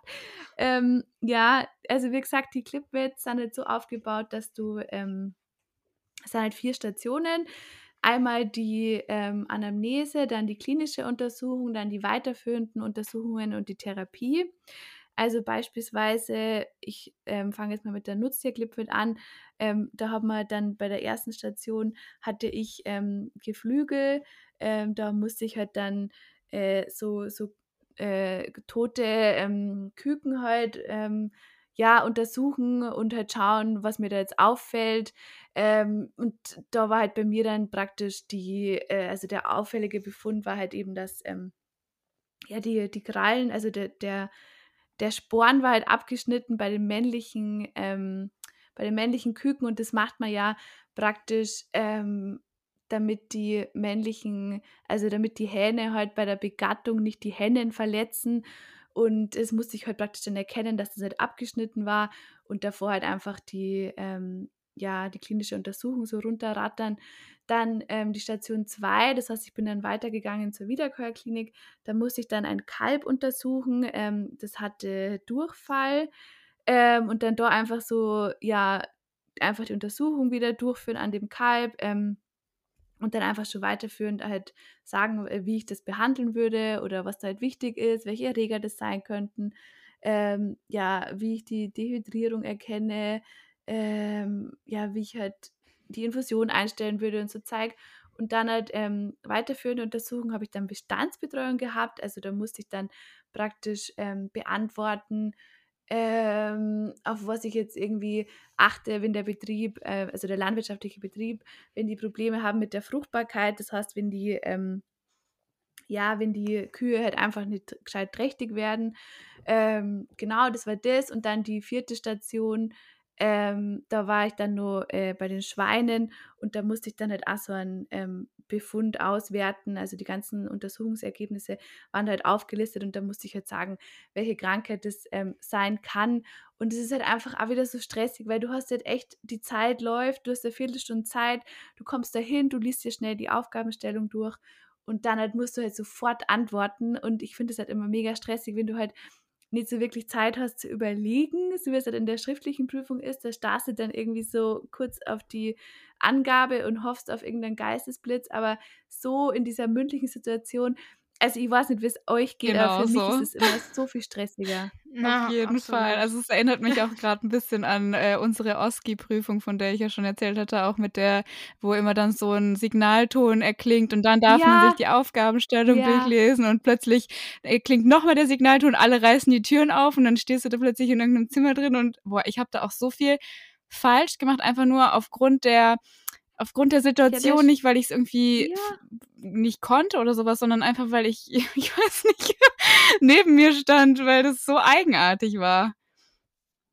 Ja, ich glaube echt, dass diese Ospe, also bei uns heißt das Ospe und bei euch dann Ostsee, keine Ahnung, was du eigentlich ausgeschrieben hast, keine Ahnung, aber ich glaube, dass das so ziemlich das Gleiche ist, oder? Es hört sich irgendwie ziemlich Boah, ich habe schon wieder vergessen. Äh, weißt du noch, Vanessa, was es ausgeschrieben heißt? Oh, warte, ich muss erst mal nachdenken. Ey, was war das Ich, äh, ich weiß noch, wir haben damals die Folge aufgenommen, weil ich hatte diese OSCE-Prüfung. Und dann haben wir die mhm. Folge dazu aufgenommen, eine Podcast-Folge. Und ich habe noch vorher nachgeschaut, was es ausgeschrieben heißt. Und in dem Moment, wo ich es in der Podcast-Folge sage, habe ich es falsch gesagt. Ich kann es euch aber sagen. Es heißt Objective Structured Clinical Examination. Genau. Gut, dass wir das jetzt auch wissen. Ja, Wahnsinn. Aber ich weiß nicht, wie das bei euch ist, aber ich finde, dass diese mündlichen Prüfungen alles andere als objektiv sind, muss ich jetzt mal ganz Absolut, ehrlich zu ranten, weil ja. es ist einfach immer so subjektiv. Erstens mal, welches Thema du kriegst, wie der Prüfer mhm. gerade drauf ist, ob er dich irgendwie gerade mag oder nicht. Also ich finde es immer sowas für subjektiv. Also das schon, ist so unfair teilweise. Deswegen, ich finde das auch so krass, dass das überhaupt so möglich ist manchmal, weil ich äh, so oft echt so sauer war, weil es so subjektiv war und deswegen ich ja, ich weiß manchmal echt nicht, was ich davon halten soll, weil wie du schon sagst, ich habe auch stark das Gefühl, dass es oft danach geht, wie findet derjenige dich und ja, auch einfach die alleine dieses manche haben einfach Glück, die haben dann einen Prüfer, der eh immer nur ja, sag ich mal, einfachere Sachen fragt. Und dann gibt es halt welche, die dir das Leben zur Hölle machen. Und das ist ja dann überhaupt nicht äh, irgendwie die gleiche Prüfung, sondern da hat man dann halt einfach Pech gehabt, wenn man dann den Prüfer hat, der einen das Leben zur Hölle macht. Auf so. jeden Fall. Bei uns war das bei den Anatomietestaten auch so, wenn du halt, also wenn die Prüfer bekannt gegeben wurden und du hast gesehen, du hast einen von den Orthopäden, dann wusstest du schon, du hast auf jeden Fall bestanden, weil die halt einfach einfache Anatomietestate machen. Wenn du, wenn du jetzt, keine Ahnung, irgendwie, wir hatten ich sage jetzt keine Namen, aber egal, wenn du einen anderen Prüfernamen da gesehen hast, dann ähm, warst du schon so, ja, geil, also kann ich eigentlich auch aufhören zu lernen, weil äh, ob ich bestehe oder nicht, ist es eh komplett dem Zufall überlassen oder schicksalsabhängig, keine Ahnung was. Und ähm, diese OSCE-Prüfung ist ja eigentlich dazu da, das zu ob objektivieren, wie der Name schon sagt, aber ich hatte auch da nicht das Gefühl, dass das wirklich objektiv war. Und dann ist es auch nachher immer so frustrierend, wenn du dann rauskommst und deine Freunde erzählen so, ja, bla bla bla, äh, so und so, weil ich habe die und die Punktzahl bekommen und du denkst dir so, ja, geil, ich war genauso gut vorbereitet und ich habe einfach eine schlechtere Bewertung bekommen, nur weil ich jetzt die falsche Nase hatte oder sowas. Ja, Ja, das aber ist das ist wirklich bitter. so. Also, ähm, äh, Freundin von mir, die ähm, hat die Clipwett irgendwie dreimal machen müssen, ähm, obwohl sie bestimmt mehr gelernt hat wie ich oder bestimmt mehr wusste als ich.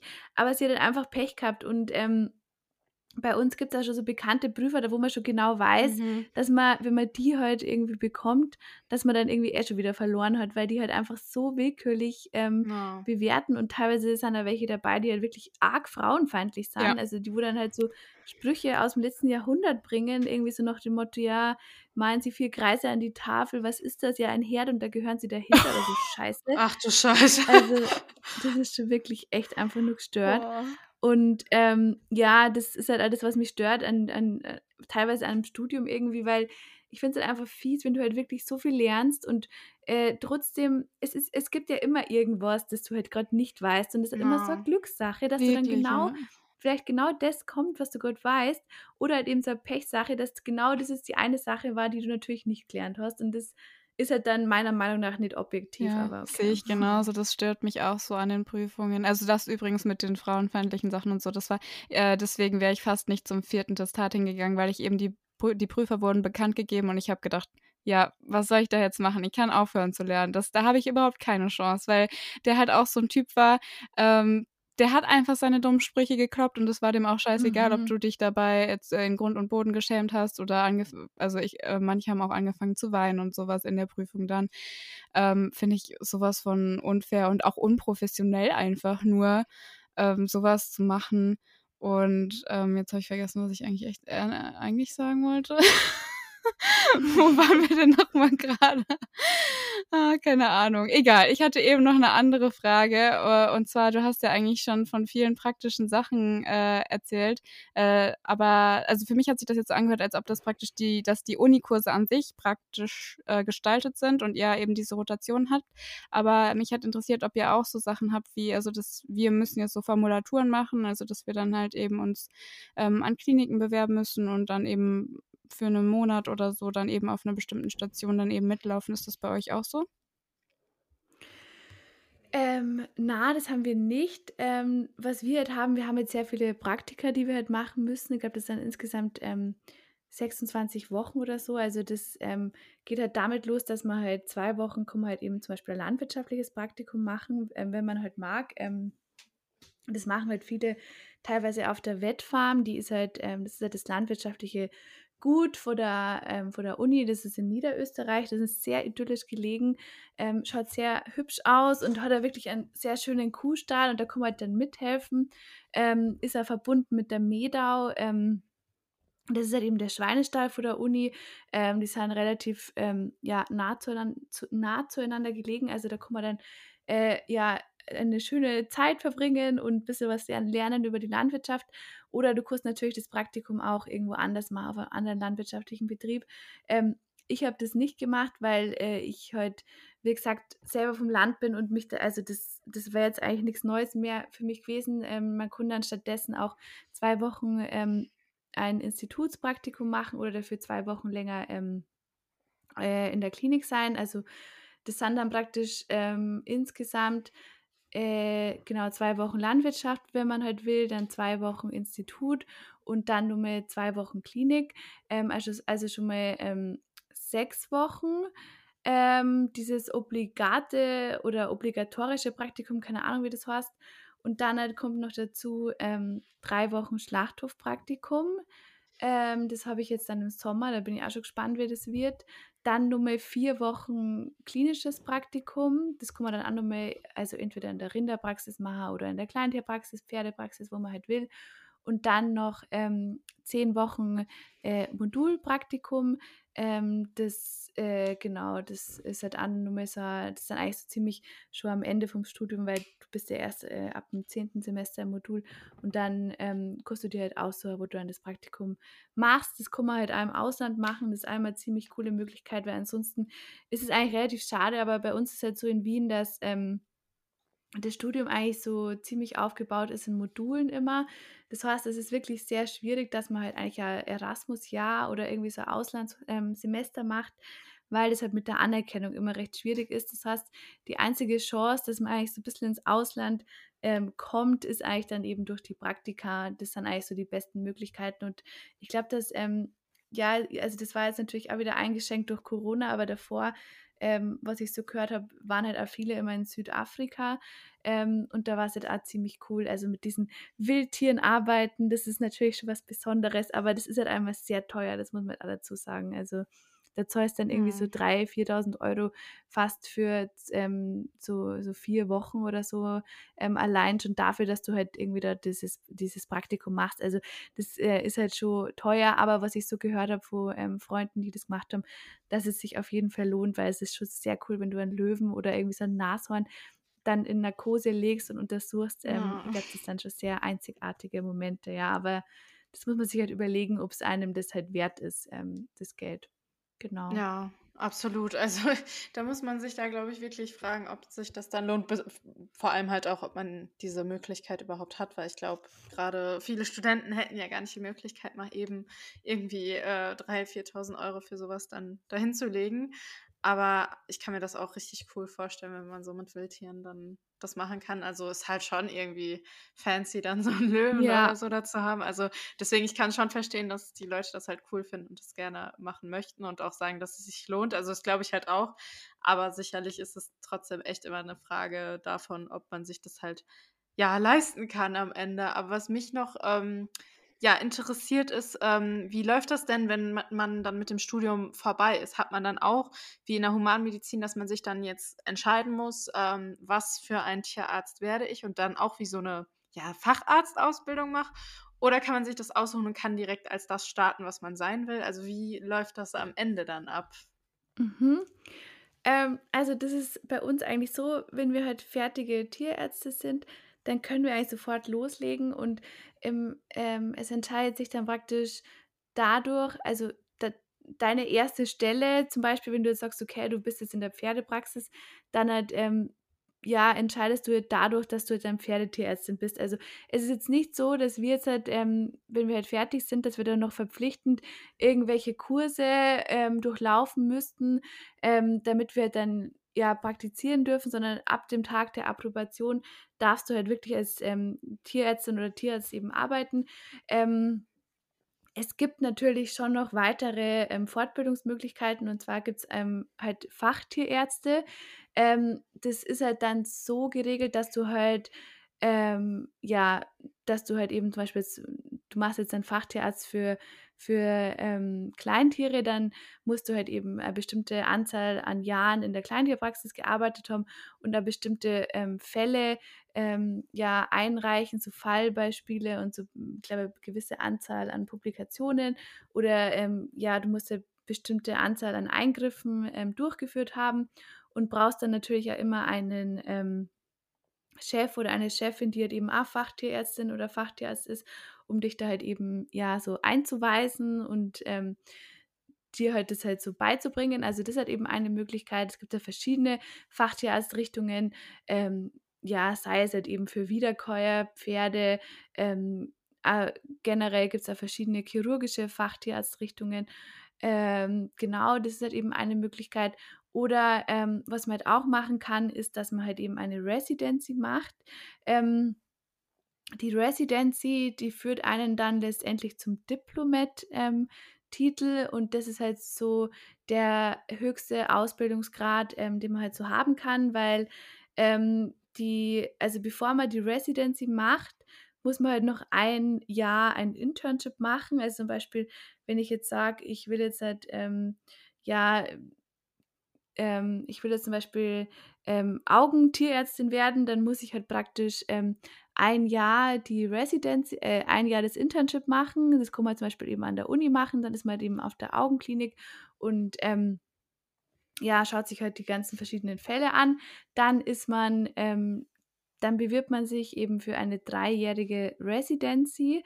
Das heißt, du bist dann drei Jahre eben wieder an der an der, ähm, an der Uniklinik und ähm, arbeitest halt ganz normal mit im ähm, Alltag also im Klinikalltag muss halt ähm, nebenbei ähm, ja, Paper schreiben, forschen, publizieren, Vorträge vorbereiten, hast immer nur spezielle Trainings, also zum Beispiel so Histopatho-Rounds und ähm, ja, einfach ja, die verschiedensten Besprechungen.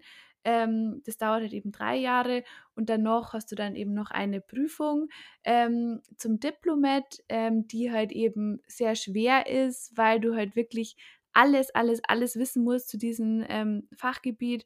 Äh, zum Beispiel jetzt eben zu den Augen. Also du musst ja wirklich alle Publikationen wissen der letzten sieben Jahre und ähm, es ist ja so, dass da viele halt eben das erste Mal durchfallen. Aber ähm, ja, wenn du es dann geschafft hast, dann bist du praktisch ähm, Diplomat und da gibt es halt auch nochmal verschiedene Colleges. Also es gibt auch mal das europäische College und das amerikanische und es gibt da tatsächlich Tierärzte, die halt eben Diplomat sind bei beiden Colleges, also die halt dann zweimal diese Prüfung gemacht haben. Aber ähm, im Grunde es ist halt so, diesen Diplomat-Titel braucht man nicht wirklich, um ähm, zu praktizieren. Es ist halt einfach nur was für, für Leute, die halt wirklich sehr stark spezialisiert sein wollen und die halt dann auch wirklich in ähm, Fachtierarzt-Praxen äh, später arbeiten, weil wenn du halt sagst, okay, du willst jetzt einfach so ein ganz normaler Haustierarzt sein am Land, ähm, der einfach Kleintiere macht und ein bisschen impft und ähm, entwurmt, so nach dem Motto und kastriert, dann brauchst du natürlich kein äh, Diplomat. Das ist halt, je nachdem, welchen eigenen Anspruch du an dich selber halt hast und wie stark du dich halt spezialisieren willst, kannst du halt dann eben diese Spezialisierung noch einschlagen. Aber man muss auch sagen, dass halt ähm, selbst wenn das jetzt für uns Tierärzte so stark spezialisiert ist, dieser Diplomat, wenn du jetzt sagst, okay, du machst jetzt nur Augen, dann ist es natürlich im Vergleich zur Humanmedizin äh, eine ganz andere Art der Spezialisierung, weil die Humanmedizin ist ja nur viel, viel, viel stärker spezialisiert als die Tiermedizin. Das kannst du eigentlich gar nicht vergleichen. Also selbst jemand, der jetzt sagt, er ist jetzt Diplomat für Augen, macht ja ähm, dann komplett alles am Auge. Und ich glaube, bei, bei den Humanis ist es ja so, dass man dann Leute hat, die halt dann die Experten sind fürs trockene Auge zum Beispiel, oder? Also das ist ja dann nur mehr, richtig mehr spezialisiert. Ja, also äh, tatsächlich ist es, also erstmal, äh, weil das jetzt so viel Info war, erstmal äh, super spannend, wie das halt äh, so läuft. Also Mhm. fand ich schon mal spannend zu wissen, dass man sich da so weiter spezialisieren kann. Und ja, tatsächlich ist es ja bei der Humanmedizin so, du hast dann ja auch halt einen Augenarzt, der sich dann komplett um das Auge kümmert.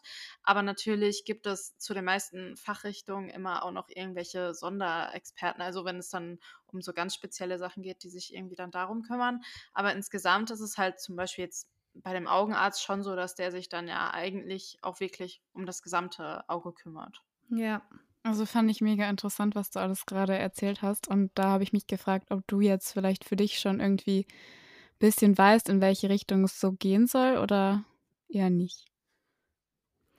Ähm, doch, ich habe mir das eigentlich schon überlegt. Also ich habe mir, ähm, bei mir ist es ja, wie gesagt, eigentlich gar nicht mehr so lang und ich habe mir, also ich bin da immer nur dabei, mir zu überlegen, ob ich eigentlich eine Doktorarbeit schreiben will oder nicht, weil an sich bringt mir die Doktorarbeit fürs praktische Arbeiten nichts, ähm, weil es es hat ja, es geht einfach bei der Doktorarbeit darum, dass man halt wissenschaftlich schreibt, aber man kann ja deswegen, man ist ja deswegen nicht unbedingt der bessere Tierarzt. Ähm, deswegen ist es momentan eigentlich mein Plan, dass ich erstmal keine Doktorarbeit schreibe, sondern dass ich halt ähm, gleich in die Praxis gehe und ich will halt unbedingt in eine ähm, wiederkäuerlastige Praxis, also halt ich finde halt Rinder mega cool, also die Rindermedizin interessiert mich total, ähm, Pferde ähm, auch und halt eben meine neueste Leidenschaft sind Alpakas und Lamas, die finde ich auch sehr spannend. Also da waren Das jetzt auch auf der, da, da waren jetzt auch auf der Wiederkäuerklinik, ähm, da sind halt immer sehr viele Alpakas. Also man merkt jetzt auch so ein, so ein Trend, ähm, dass sich halt viele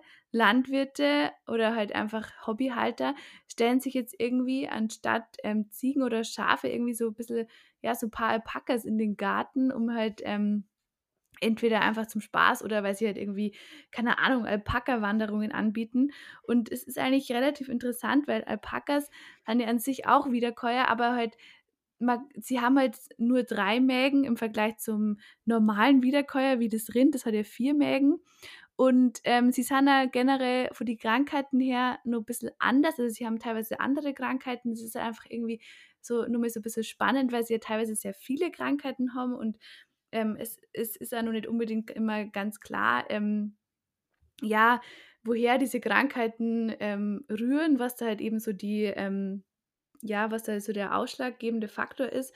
Ähm, ähm, Alpakas sind ja eigentlich immer nur Exoten und sie sind halt einfach Wildtiere. Das merkst du ja total im Handling zum Beispiel. Die sind halt immer extrem gestresst ähm, und du, sie, sie sind einfach irgendwie spannend, weil sie halt, ähm, du merkst einfach, dass sie nur diesen Wildtiercharakter haben und ähm, sie haben, also sie, sie stellen einen vor andere Herausforderungen, wie jetzt ähm, ein Rind oder ein Pferd, was ja doch sehr stark irgendwie teilweise an den Menschen ähm, gewöhnt ist. Und ich glaube, dass mich diese Kombination aus ähm, ja, Rind, was ja recht stoisch ist und was halt, mit dem du eigentlich viel machen kannst, ohne dass es sich halt irgendwie groß wehrt.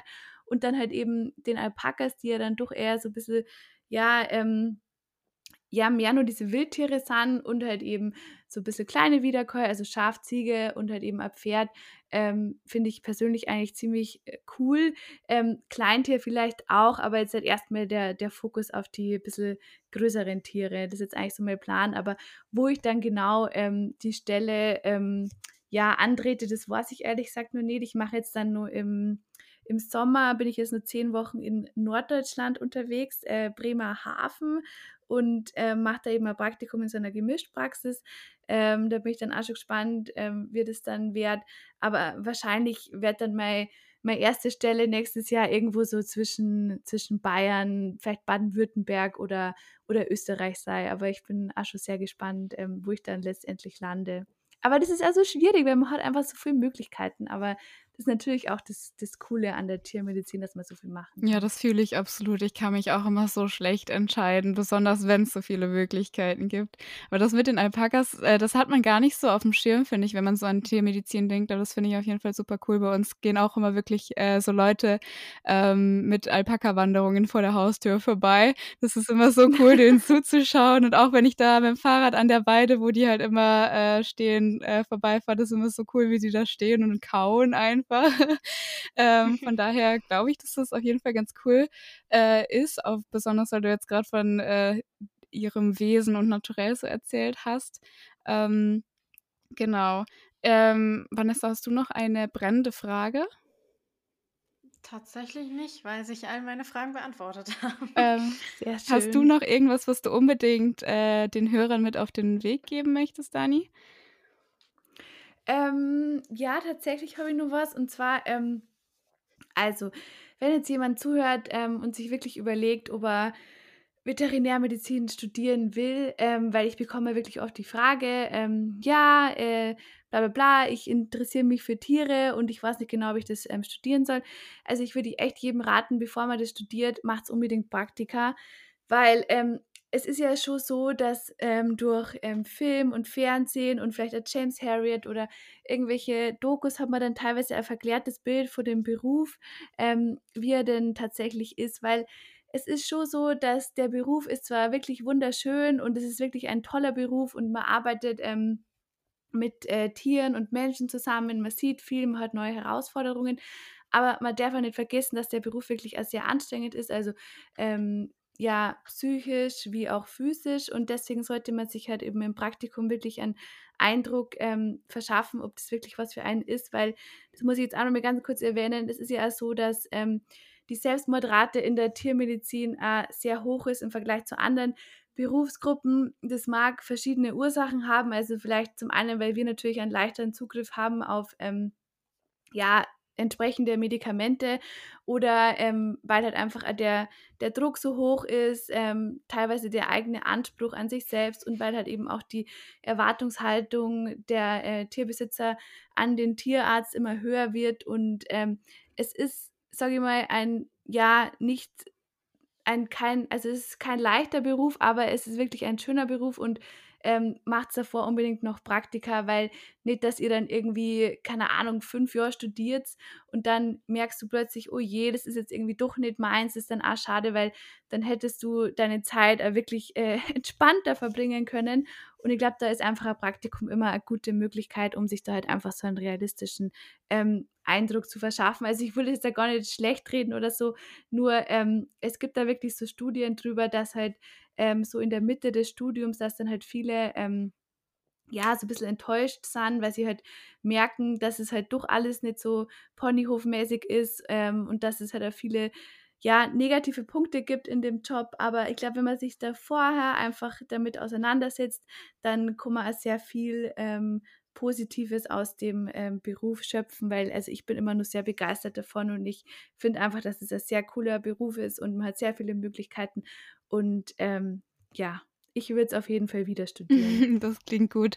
Also das mit den Praktika ist, glaube ich, immer ein guter Tipp, egal was man jetzt letztendlich Ja, als Beruf so. machen möchte. Also ähm, man sollte immer vorher schauen, was einen so äh, letztendlich erwarten würde. Und bei mir war es ja letztendlich dann auch so, dass ich eben dieses Ja. Praktikum beim Kleintierarzt gemacht habe und dann gesagt, gedacht habe, ja, alles schön und gut, ich mag Tiere immer noch voll gerne, aber ich glaube, der, den Beruf an sich können andere vielleicht besser ausüben als ich. Und auch als du das eben mit dem Schlachthofpraktikum erwähnt hast, habe ich auch so gedacht, hm, ob also da das wäre, glaube ich, für mich voll schwierig geworden irgendwie. Ähm, genau und aber finde ich schön, dass du das noch mal so gesagt hast. Und mir ist eben noch was eingefallen, ähm, äh, zur Doktorarbeit. Bei uns ist es ja so ein bisschen so, dass man fast den Doktor machen muss, weil irgendwie die Patienten sonst nicht so viel ja, wie sage ich das am besten, Respekt oder ich weiß auch nicht, ähm, die sind dann immer so ein bisschen verunsichert, wenn man als Arzt keinen Doktortitel hat. Ähm, aber hast du oder weißt du das, ob das bei den Tiermedizinern auch so ein bisschen so ist, dass die Besitzer dann so ein bisschen auf den Doktortitel achten oder ist es eher nicht so? Ähm, also was also was ich immer so gehört habe und, ähm, weil mich das Thema natürlich auch interessiert, ist es eigentlich nicht so, dass das jetzt halt unbedingt, ähm, der Doktortitel so extrem wichtig ist, weil die meisten sagen sowieso Doktor zu dir. Also, es ist jetzt nicht unbedingt, ähm es ist jetzt nicht, sage ich mal, essenziell, damit du halt ernst genommen wirst, aber natürlich schaut es wahrscheinlich, ähm, immer gut aus auf dem Namensschild. Ähm, das ist eigentlich auch der Witz dabei, weil eigentlich ist ja praktisch der Diplomat ähm, ist ja eigentlich viel mehr Mhm. wert und viel anstrengender zu erreichen als jetzt eben der Doktortitel. Aber die Patientenbesitzer, die die wissen ja eigentlich gar nicht, was ein Diplomat ist. Wenn da dann Dippel draufsteht auf dem Schild, dann haben sie halt keine Ahnung und Doktor, da darunter kann man sich halt was Ja. vorstellen. Ähm, deswegen, ja, ist es an sich also für das also für die Außenwirkung, äh, ist natürlich der Doktor immer nicht schlecht, wenn man den hat, weil darunter kann sich ja jeder was vorstellen.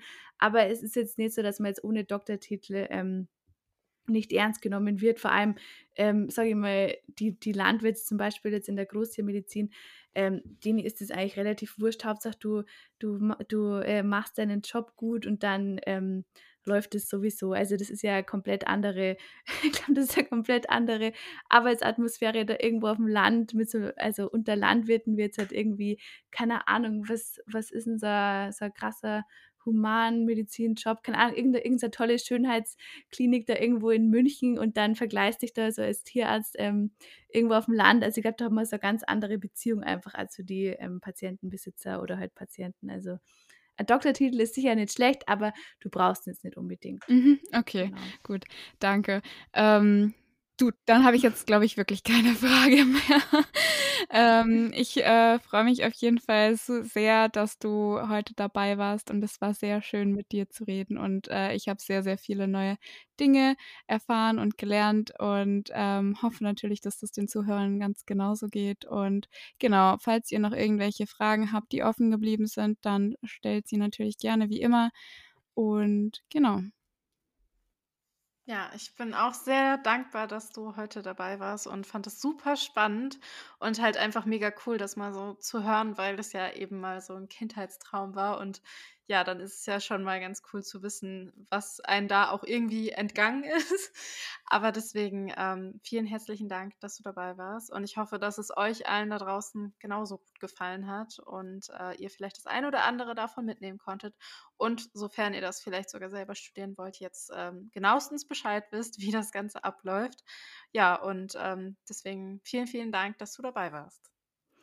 Ja, danke. Also, mir hat's auch sehr viel Spaß gemacht und, ähm, ich finde es echt so cool, dass das hier einfach so bei euch so völlig, ähm, spontan ist, ohne irgendwelche vorbereiteten Fragen. Also, das war wirklich sehr locker und entspannt und ja, ich hoffe, dass das für den einen oder anderen ganz interessant war. Danke euch. Ciao.